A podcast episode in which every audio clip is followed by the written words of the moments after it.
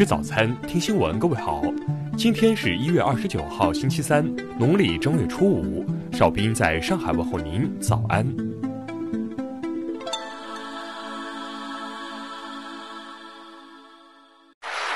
首先来关注头条消息。昨晚，湖北省就新型肺炎疫情防控工作再次召开新闻发布会。有记者提问武汉市委书记马国强，如何看待网上反映武汉人在外地受到歧视抵制，有的外地人挂出遇到湖北人及时举报的条幅的问题？马国强说，这个问题我们关注到了。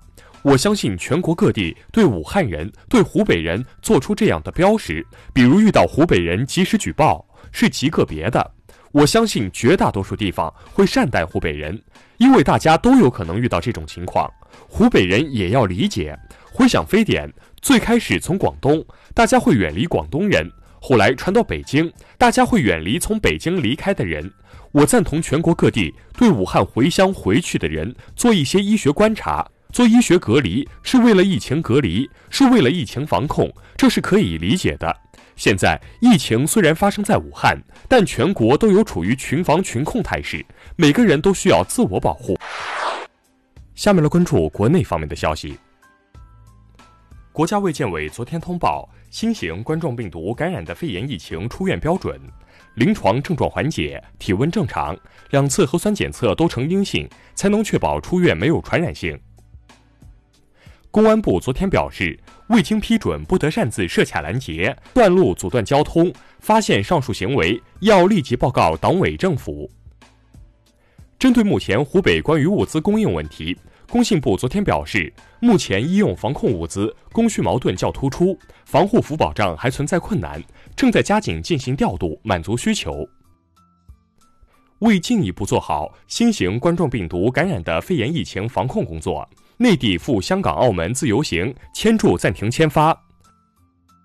无锡二零一九年十月发生的桥面侧翻事故调查报告公布，重型平板半挂车超载百分之四百五十五系事故直接原因，其中十二人因涉嫌重大责任事故罪被采取刑事强制措施。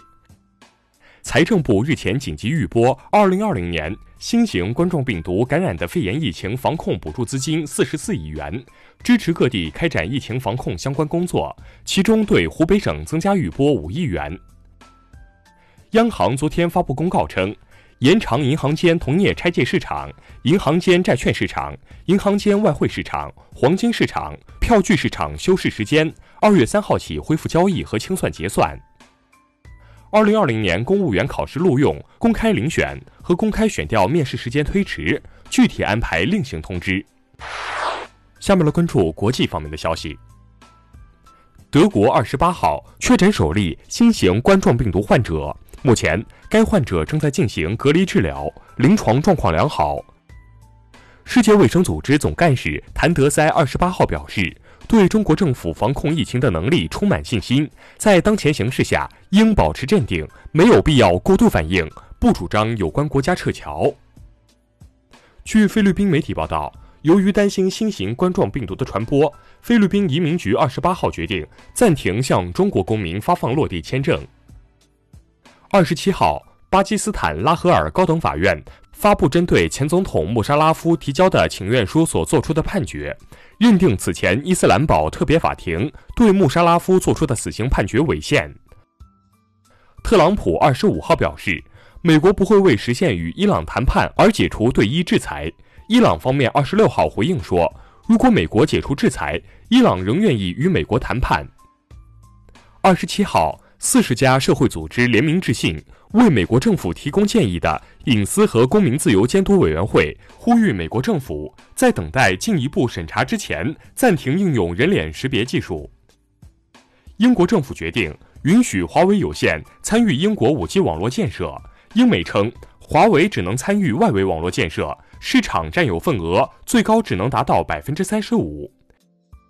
因设备故障。日本原计划在二十八号发射的最新侦察卫星“光学七号”推迟发射，新的发射时间尚未确定。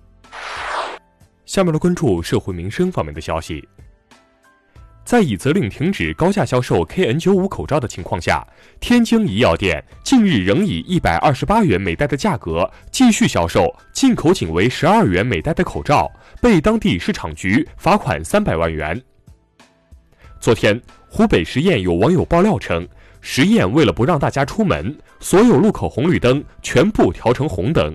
十堰市交管局称。红绿灯一直是正常设置，但交警会对道路上的车辆进行管控和劝返。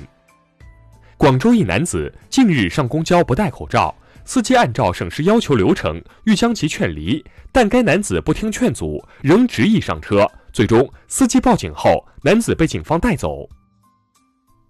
江苏徐州一网友刚子二十七号在微信群发言称，宁愿疫情扩散死上千人，也不愿看到科比离开世上的消息。当日，刚子因涉嫌寻衅滋事被徐州警方行政拘留七日。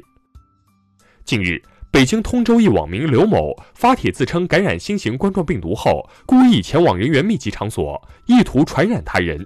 目前，其因涉嫌编造、故意传播虚假恐怖信息罪，已被依法刑事拘留。最后来关注文化体育方面的消息。澳网昨天展开第九日的争夺，在男单四分之一决赛的较量中，卫冕冠军德约科维奇以三比零战胜拉奥尼奇，十连胜对手跻身四强。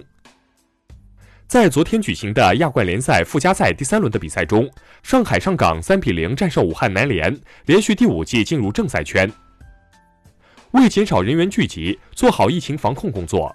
天坛公园昨天起对祈年殿等景区采取临时关闭措施，开放时间另行通知。电影《痛苦与荣耀》横扫第三十四届西班牙电影戈雅奖，荣膺最佳影片、导演、男主角、女主角、原创剧本、剪辑和配乐七项大奖。以上就是今天新闻早餐的全部内容。如果您觉得节目不错，请点击再看按钮。咱们明天不见不散。